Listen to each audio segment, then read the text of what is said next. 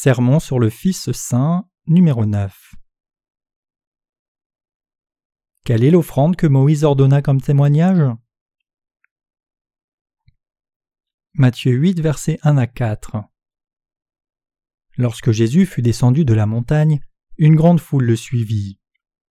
Et voici un lépreux s'étant approché se prosterna devant lui et dit Seigneur, si tu le veux, tu peux me rendre pur. Jésus étendit la main, le toucha et dit je le veux, sois pur. Aussitôt, il fut purifié de sa lèpre. Puis Jésus lui dit Garde-toi d'en parler à personne, mais va te montrer au sacrificateur, et présente l'offrande que Moïse a prescrite afin que cela leur serve de témoignage. Le péché est comparé à la lèpre. Jésus nous dit ici que ceux qui ont reçu la rémission du péché doivent faire l'offrande que Moïse a prescrite comme témoignage. On dit qu'il faut six ans après le moment de l'infection pour que les gens prennent conscience des symptômes subjectifs de la lèpre. La maladie reste en dormance pendant les six premières années, puis apparaît clairement durant la septième année. C'est une caractéristique pathologique particulière de la lèpre. Le passage précédemment cité nous parle de Jésus guérissant un lépreux de sa maladie. C'est une histoire vraie qui s'est réellement produite, et à travers cette histoire Dieu nous révèle aussi la nature de nos péchés tout en nous disant qu'il a résolu le problème de ses péchés une fois pour toutes. Le lépreux du passage précédent voulait vraiment être guéri de sa maladie, et c'est pourquoi il vint devant Jésus-Christ tel qu'il était, sans se cacher mais au contraire en montrant sa maladie.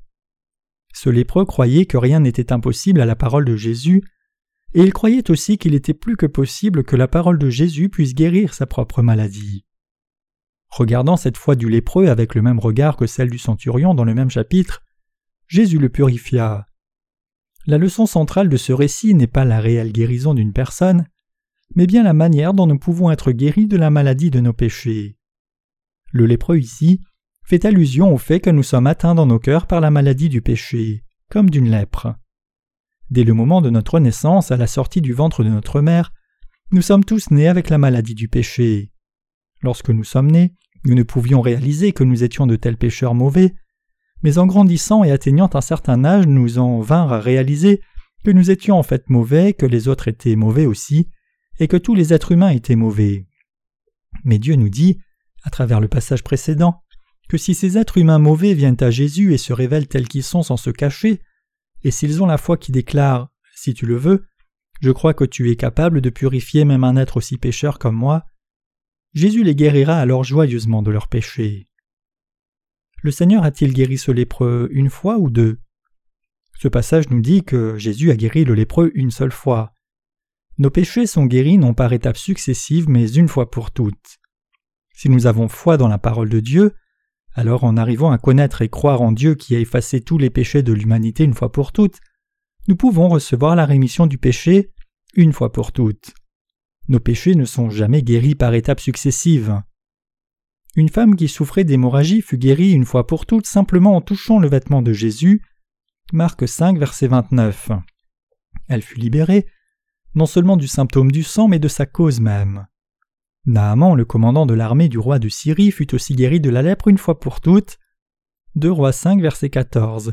Et le lépreux du passage précédent fut immédiatement purifié de sa lèpre tout autant que les autres. Quelle est la différence entre les religieux et les gens de foi? À cause de leur folie, résultat de leur ignorance de la vérité, les religieux croient qu'ils peuvent recevoir la rémission du péché par leur repentance quotidienne, même s'ils vivent tous les jours dans le péché. Mais pour les gens de foi qui suivent la parole, tous les problèmes de leur péché ont été résolus une fois pour toutes, et ils vivent au milieu de la grâce de Dieu. L'Église est le rassemblement de ceux qui suivent Jésus-Christ. Nous devons réaliser que les Sadducéens et les pharisiens, même s'ils professaient croire en Dieu, ne furent pas de ceux qui furent guéris par Jésus, mais les seuls qui furent guéris une fois pour toutes furent uniquement ceux qui, comme la femme hémorragique et le lépreux, savaient ne pouvoir rien faire eux-mêmes au sujet de leur maladie. S'il nous était possible de résoudre le problème du péché dans nos cœurs par nos propres œuvres, nos prières de repentance ou nos bonnes actions, il n'y aurait nul besoin pour Jésus de venir sur cette terre. Et si nous croyons que nous pouvons résoudre le problème du péché de cette manière, nous ne serons jamais capables de rencontrer Jésus pour le reste de notre vie. Mais le problème de nos péchés ne peut être résolu, peu importe ce que nous faisons et peu importe à quel point nous essayons, car nous sommes des êtres qui ne peuvent que pécher, peu importe à quel point nous essayons de ne pas le faire. Puisque nos péchés ne disparaissent pas, malgré l'ardeur de notre repentance, nous devons clairement réaliser que le problème du péché ne peut être résolu que par notre propre force, et donc confesser devant Dieu que nous sommes des pécheurs. Nous devons aussi réaliser la vérité qui dit que lorsque nous confessons Je suis un pécheur devant Dieu, ce n'est pas juste par humilité ou par conviction doctrinale, mais avec un cœur sincère. Et lorsque nous venons dans la présence de Dieu, nous demandons sa miséricorde, et alors il résoudra nos problèmes de péché une fois pour toutes, tout comme il a guéri le lépreux. Seuls ceux qui se révèlent comme complètement pécheurs devant Dieu et demandent sa miséricorde et confessent Je ne peux éviter d'être jeté en enfer car je suis pécheur. Seigneur, je t'en prie, aie pitié de moi. Seules de telles personnes peuvent recevoir la grâce du Seigneur. Romains 3, verset 10 déclare Il n'y a point de juste, pas même un seul. Ce verset, c'est ce qu'affirmait l'apôtre Paul à ceux qui n'avaient pas encore reçu la rémission du péché. Jésus n'est-il pas venu dans ce monde pour rendre justes ses pécheurs? Il n'existe pas de demi-rémission du péché, comme il n'existe pas de presque juste. Cependant, malheureusement, il y a tellement de tels gens bizarres dans la chrétienté actuelle. Ils croient que les péchés sont pardonnés lorsqu'ils font des prières de repentance. Nos péchés ne sont pas quelque chose qui puisse être effacé par nos prières de repentance. Jésus est celui qui a parfaitement accompli la guérison du péché. Jésus ne parle pas de nos péchés en les divisant entre péché originel et péché personnel. Il n'a pas dit non plus qu'il avait pris notre péché originel mais que nos péchés quotidiens devaient être pardonnés par des prières de repentance. La foi de ceux qui croient cela est une demi-foi, et de telles personnes vivront le reste de leur vie en étant des pécheurs, mourront en pécheurs et seront donc jetés en enfer comme pécheurs. Dieu n'accepte pas de demi-foi. Si vous croyez, alors vous devez croire à 100%. Et si vous ne croyez pas une partie de la vérité, alors vous ne croyez pas à 100%, on ne peut pas croire à 50%. Jésus ne nous appelle pas sans péché en couvrant légèrement nos péchés même si nous demeurons pécheurs à cause de l'incrédulité. Lorsque nous connaissons la Bible correctement, nous pouvons constater que Jésus nous désigne purs parce qu'il a vraiment d'abord enlevé nos péchés et les a effacés. Parmi les dirigeants religieux de la chrétienté actuelle, il y a ceux qui proclament que Jésus a pris notre péché originel mais pas nos péchés personnels. La Bible ne parle pas de péché originel et de péché personnel, aucune mention de ces choses ne s'y trouve. Devant Jésus, tous les péchés, les grands et les petits, ceux qui étaient là à la naissance et ceux que nous commettons par nos propres actions, en fait tout péché possible, sont les mêmes et font partie des péchés du monde. De l'eau c'est de l'eau, peu importe que ce soit de l'eau d'égout ou de l'eau de robinet. Personne ne sait avec certitude quand les gens commencèrent à faire une distinction entre péché originel et péché personnel. Puisque beaucoup de dirigeants chrétiens ne sont eux-mêmes pas nés de nouveau, ils ne savent pas comment résoudre leurs problèmes de péché, et puisqu'ils ne le savent pas, ils ont transformé le christianisme en une simple religion, clamant que Dieu pardonnerait nos péchés si nous nous repentions de nos péchés. Le mot repentance est très différent du mot confesser. 1 Jean 1 verset 9. Qu'est-ce que la repentance? Cela signifie seulement se détourner, mais cela ne signifie pas prier Dieu de nous pardonner nos péchés. Dieu a dit qu'il voulait que nous donnions l'offrande qui demande sa miséricorde et sa grâce. Ayant compassion des âmes qui se dirigeaient vers l'enfer à cause du péché, Dieu veut nous sauver. Voilà le désir de son cœur. Le désir de son cœur, c'est de rendre les pécheurs purs et saints à travers Jésus-Christ, et de les rendre ainsi aptes à prendre part à son royaume, il a accompli cela parfaitement en réalité. Romains 6, 23 déclare Car le salaire du péché c'est la mort, mais le don gratuit de Dieu c'est la vie éternelle en Jésus-Christ notre Seigneur. Le pécheur n'a pas d'autre voie que celle qui mène en enfer, mais le don de Dieu c'est de vivre avec le Seigneur à jamais. Le don de Dieu pour nous c'est de nous rendre purs. Il y a trop de gens de nos jours qui, en croyant la rémission de péché d'une façon humaniste ou selon des religions et raisonnements humains, se dirigent directement vers l'enfer. Ils pensent qu'ils peuvent entrer au ciel grâce à leurs propres actes de dévotion, comme en donnant fidèlement la dîme, en faisant beaucoup d'offrandes, en disant des prières de repentance et en assistant à tous les cultes du matin. Mais ils sont trompés. Supposons que quelqu'un vienne de mourir et paraisse devant Dieu. Se tenant dans sa présence, cette personne dirait Ce pécheur avec de multiples iniquités vient devant toi, Seigneur.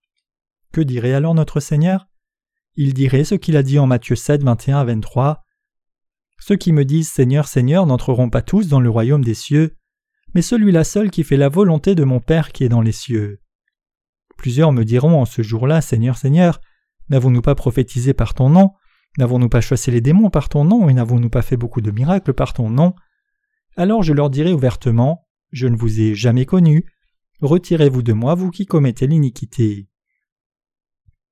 Dieu n'est pas le Père des pécheurs, ni le Seigneur du pécheur, mais le Père du juste et le Seigneur du né de nouveau qui a reçu la rémission du péché.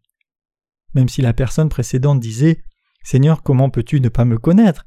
Pour toi j'ai fait mon maximum pour témoigner de ton nom et je t'ai consacré ma vie entière. Dieu lui répondrait simplement Comment peux-tu prétendre être mon enfant alors que tu es pécheur? Sois jeté en enfer, toi qui pratiques l'iniquité. La première priorité pour les pécheurs, c'est de recevoir la rémission de leurs péchés en croyant la parole dès maintenant. C'est ce qui est le plus urgent. Comment pouvons-nous rassembler dans nos églises des pécheurs qui n'ont pas reçu la rémission des péchés et les appeler des saints? Où peut-on trouver sur cette terre des saints pécheurs Les pécheurs ne sont pas les saints, mais ils sont seulement pécheurs. Dieu déclare en Osée 4, verset 6 Mon peuple est détruit parce qu'il manque de la connaissance. Puisque tu as rejeté la connaissance, je te rejetterai. Tu seras dépouillé de ton sacerdoce puisque tu as oublié la loi de ton Dieu. J'oublierai aussi tes enfants. Connaître Dieu, c'est le fondement de la connaissance, et pourtant les êtres humains ne peuvent ni lire ses pensées, ni mettre de côté leur propre connaissance qu'ils érigent comme une tour de Babel, dévouant encore plus d'efforts à leurs propres actes et œuvres. C'est pourquoi Dieu a dit Je ne te connais pas. Nous pouvons devenir purs uniquement en croyant purement dans la parole à 100% de celle-ci. Nous devons avoir la foi qui a une complète confiance dans tout ce que Dieu dit en déclarant Tu peux me rendre pur. La foi de ce qu'on appelle la sanctification graduelle, qui affirme que Dieu nous purifie progressivement par étapes, n'est pas la foi du véritable salut. La foi de Christ n'est pas constituée d'une simple pratique religieuse par laquelle nous pourrions atteindre notre salut par nos propres efforts, ou par notre entraînement moral comme dans le bouddhisme qui met l'accent sur la bonté et la miséricorde, mais elle est constituée d'un salut de grâce qui vient d'en haut sans aucun effort de notre part, c'est-à-dire par l'amour à sens unique du Seigneur qui a délivré un peuple qui sombrait dans une mort certaine. Tout comme le lépreux fut instantanément guéri par l'amour et la puissance de notre Seigneur, nous aussi pouvons être sauvés des péchés de nos cœurs par cet amour et cette puissance du Seigneur. Lorsque notre Seigneur a guéri le lépreux, il lui a dit Garde-toi d'en parler à personne, mais va te montrer au sacrificateur et présente l'offrande que Moïse a prescrite, afin que cela leur serve de témoignage. L'offrande que Moïse ordonna fait référence à l'agneau de Dieu. Lévitique 1, versets 1 à 4 dit L'Éternel appela Moïse de la tente d'assignation, le tabernacle. Il lui parla et dit Parle aux enfants d'Israël et dis-leur Lorsque quelqu'un d'entre vous fera une offrande à l'Éternel, il offrira du bétail, du gros et du menu bétail. Si son offrande est un holocauste de gros bétail, il offrira un mâle sans défaut. Il l'offrira à l'entrée de la tente d'assignation devant l'Éternel pour obtenir sa faveur. Il posera sa main sur la tête de l'Holocauste, qui sera agréé de l'Éternel pour lui servir d'expiation. Nous pouvons voir au verset 2 que l'offrande que Moïse ordonna est du bétail, tiré de troupeaux de gros ou de petits bestiaux. Après avoir donné sa loi à l'humanité, Dieu leur montra le tabernacle de façon à les rendre aptes à comprendre qu'ils étaient pécheurs. À travers le système sacrificiel de ce tabernacle, il nous a enseigné comment il transférerait tous les péchés des Israélites, ainsi que nos propres péchés, sur l'agneau sacrificiel pour ainsi nous pardonner. Dieu nous aime. Pour nous sauver de nos péchés, il a préparé une offrande sacrificielle qui devait mourir comme substitut à notre place. C'est l'agneau et le bouc sacrificiel. Lorsque les prêtres posaient leurs mains sur la tête de l'Holocauste, l'offrande était acceptée par Dieu et cette offrande expiée pour nous. Lorsque des gens reçoivent l'imposition des mains de quelqu'un qui est possédé par des démons, ils sont alors aussi possédés de démons. L'imposition des mains signifie transférer. Lorsque le grand prêtre impose les mains à la tête du bouc, les péchés d'Israël sont transférés sur sa tête, Lévitique 16, verset 21. Lorsque les péchés étaient ainsi passés sur le bouc et lorsque ce bouc était tué à leur place et que son sang était offert à Dieu, Dieu a accepté ce sang et pardonné leurs péchés. Comment avons-nous reçu la rémission de nos péchés? Nous devons rendre témoignage de cela. La preuve du salut doit être établie uniquement d'après la parole, elle n'est pas établie sur le fait d'avoir des visions, de prophétiser ou de parler en langue. C'est uniquement avec la parole de Dieu que nous pouvons prouver de quelle façon nous étions pécheurs et comment nous avons été sauvés de tous nos péchés. Cette preuve rend témoignage devant Dieu, devant Satan et devant les êtres humains. Lévitique 4, versets 27 à 31 déclare Si c'est quelqu'un du peuple qui a péché involontairement en faisant contre l'un des commandements de l'Éternel des choses qui ne doivent point se faire et en se rendant coupable, et qu'il vienne à découvrir le péché qu'il a commis, il offrira en sacrifice une chèvre, une femelle sans défaut, pour le péché qu'il a commis. Il posera sa main sur la tête de la victime expiatoire qu'il égorgera dans le lieu où l'on égorge les holocaustes. Le sacrificateur prendra avec son doigt le sang de la victime, il en mettra sur les cornes de l'autel des holocaustes, et il répandra tout le sang au pied de l'autel. Le sacrificateur ôtera toute la graisse comme on ôte la graisse du sacrifice d'action de grâce, il la brûlera sur l'autel, et ce sera une agréable odeur à l'Éternel. C'est ainsi que le sacrificateur fera pour cet homme l'expiation, et il lui sera pardonné. Lorsque le simple peuple ou les prêtres péchaient sans le vouloir, ils amenaient un agneau, transféraient leur péché par imposition des mains sur sa tête, puis l'offraient à Dieu. L'imposition des mains signifie alors transférer le péché, et le sacrifice signifie mourir en substitut à la place de quelqu'un d'autre. À travers ces offrandes journalières, Dieu nous montre que Jésus est venu sur cette terre, et tout comme ses agneaux et ses boucs, il a accepté tous les péchés quotidiens qui étaient transférés sur lui par Jean-Baptiste. Tous les membres du peuple d'Israël dans l'Ancien Testament recevaient la rémission de leurs péchés en croyant cela. Lorsqu'ils péchaient involontairement, reconnaissant leurs péchés d'après la loi, ils amenaient immédiatement un agneau et confessaient leurs péchés en imposant les mains sur sa tête. Les prêtres acceptaient alors cette offrande, l'égorgeaient, répandaient son sang, mettaient du sang sur les cornes de l'autel des holocaustes, puis répandaient le reste du sang sur le sol et sur l'autel. C'est ainsi que les Israélites recevaient leur rémission du péché. Les cornes de l'autel des holocaustes font référence au livre des œuvres, c'est-à-dire au livre du jugement. Dès que nous péchons, Dieu écrit nos péchés dans les livres du jugement dans son royaume, et il les inscrit aussi dans nos cœurs. Puisque les êtres humains sont tellement sans honte et essayent même de tromper Dieu, il enregistre leurs péchés dans les livres des œuvres ainsi que dans leur propre cœur. C'est pourquoi, lorsque ceux qui n'ont pas reçu la rémission des péchés prient, les péchés de leur cœur surgissent et ils commencent à prier Seigneur, s'il te plaît, pardonne ce pécheur. Ainsi, nous devons connaître comment Jésus, en venant dans ce monde, a accepté que tous nos péchés quotidiens soient transférés sur lui. C'est uniquement alors que nous pouvons être libérés de nos péchés. Lorsque le peuple d'Israël péchait, ils amenaient un agneau, transféraient leurs péchés sur sa tête en lui imposant les mains, et étaient ainsi pardonnés de leurs péchés. Les prêtres tuaient alors cet agneau et mettaient de son sang sur les cornes de l'autel des holocaustes. Le sang, c'est la vie de toute chair. Lévitique 17, verset 14. Le sang expie le péché. Lorsque ce sang était mis sur les quatre cornes de l'autel, Dieu voyant cela savait que leur péché était déjà jugé à travers cet agneau, et ne condamnait donc pas ceux qui avaient transféré leur péché sur l'agneau. Le fait que Dieu mette à mort des animaux plutôt que des êtres humains, voilà l'amour véritable de Dieu. Lorsque les gens pêchent, ils doivent assurément mourir, mais puisque Dieu les aime, il permettait que des animaux soient tués à leur place, c'était l'offrande quotidienne établie par le Dieu de justice. Lévitique 16, versets 29 à 34 déclare C'est ici pour vous une loi perpétuelle, au septième mois, le dixième jour du mois, vous humilierez vos âmes et vous ne ferez aucun ouvrage, ni l'indigène, ni l'étranger qui séjourne au milieu de vous. Car en ce jour on fera l'expiation pour vous, afin de vous purifier, vous serez purifiés de tous vos péchés devant l'Éternel. Ce sera pour vous un sabbat, un jour de repos, et vous humilierez vos âmes. C'est une loi perpétuelle. L'expiation sera faite par le sacrificateur qui a reçu l'onction et qui a été consacré pour succéder à son Père dans le sacerdoce.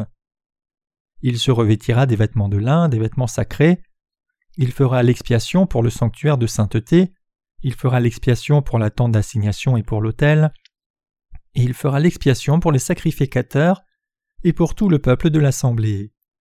Ce sera pour vous une loi perpétuelle, il se fera une fois chaque année l'expiation pour les enfants d'Israël à cause de leurs péchés. On fit ce que l'Éternel avait ordonné à Moïse.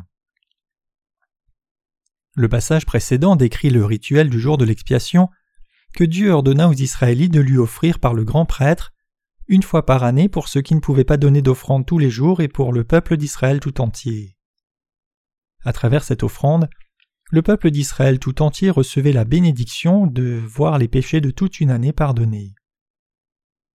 Lévitique 16, versets 6 à 10 déclare Aaron offrira son taureau expiatoire, et il fera l'expiation pour lui et pour sa maison.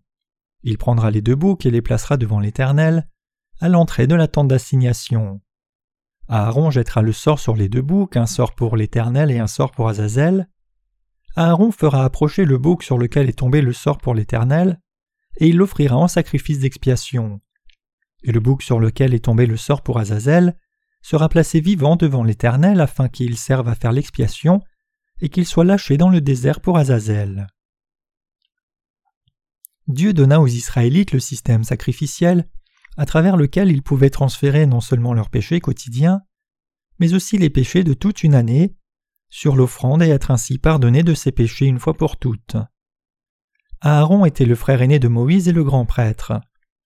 Aaron prenait l'un des deux boucs dans la cour du tabernacle, la tente d'assignation, et transférait les péchés de tout le peuple d'Israël sur celui-ci en imposant les mains sur sa tête. Il tuait alors le bouc et emmenait son sang au-delà du voile, dans le lieu très saint. Ce sang était absolument requis pour pouvoir entrer au-delà du voile dans le lieu très saint. Le tabernacle était divisé entre le lieu saint et le lieu très saint. Le grand prêtre pouvait entrer dans le lieu très saint où l'arche de l'alliance était placée uniquement en apportant le sang d'un sacrifice. C'est en voyant ce sang que Dieu permettait à Aaron d'entrer dans le lieu très saint. Ayant tué le bouc qui avait accepté les péchés de tout le peuple d'Israël, Aaron allait alors dans le lieu très saint avec ce sang et en aspergeait sept fois le siège de la grâce du côté est avec son doigt. Puisque des cloches étaient attachées à la robe de l'éphod, dès qu'il aspergeait du sang, elles faisaient du bruit et le son des cloches était entendu par le peuple d'Israël, rassemblé à l'extérieur du tabernacle, Dieu leur confirmant ainsi que leurs péchés étaient réellement expiés devant lui. Lévitique 16, versets 20 à 22 déclare Lorsqu'il aura achevé de faire l'expiation pour le sanctuaire, pour la tente d'assignation et pour l'autel, il fera approcher le bouc vivant. Aaron posera ses deux mains sur la tête du bouc vivant, et il confessera sur lui toutes les iniquités des enfants d'Israël, et toutes les transgressions par lesquelles ils ont péché. Il les mettra sur la tête du bouc, puis il le chassera dans le désert à l'un d'un homme qui aura cette charge. Le bouc emportera sur lui toutes leurs iniquités dans une terre désolée, il sera chassé dans le désert. Des deux boucs, celui qui restait était le bouc émissaire, Azazel en hébreu, ce qui signifie chèvre à laisser aller. Devant tout le peuple d'Israël qui regardait à l'extérieur de la cour du tabernacle, Aaron confessait toutes les iniquités des Israélites, mettait tous ses péchés sur la tête du bouc en imposant ses mains sur sa tête, puis l'envoyait dans l'étendue désolée, le désert vide, pour y mourir. L'offrande sacrificielle qui portait les péchés était certaine de mourir. En sacrifiant ce bouc, Dieu libérait tout le peuple d'Israël de ses péchés. Rien d'autre que cela n'était l'offrande que Moïse avait commandée. Tous les gens de l'Ancien Testament recevaient la rémission de leurs péchés de cette façon. À travers ce système sacrificiel, Dieu leur annonçait que Jésus viendrait sur cette terre, porterait les péchés de l'humanité tout comme ce bouc, et effacerait tous leurs péchés, tous ceux commis quotidiennement et à travers leur vie entière. Les gens de l'Ancien Testament recevaient la rémission du péché à travers cette offrande sacrificielle. Maintenant, vous, les gens du Nouveau Testament, devez réaliser comment Dieu a résolu le problème de tous les péchés du monde et de tous vos péchés, et comment il vous a donné la rémission de tous ces péchés. L'Ancien et le Nouveau Testament s'accordent l'un avec l'autre, nous devons maintenant découvrir ce que Jésus a fait pour nous dans le Nouveau Testament.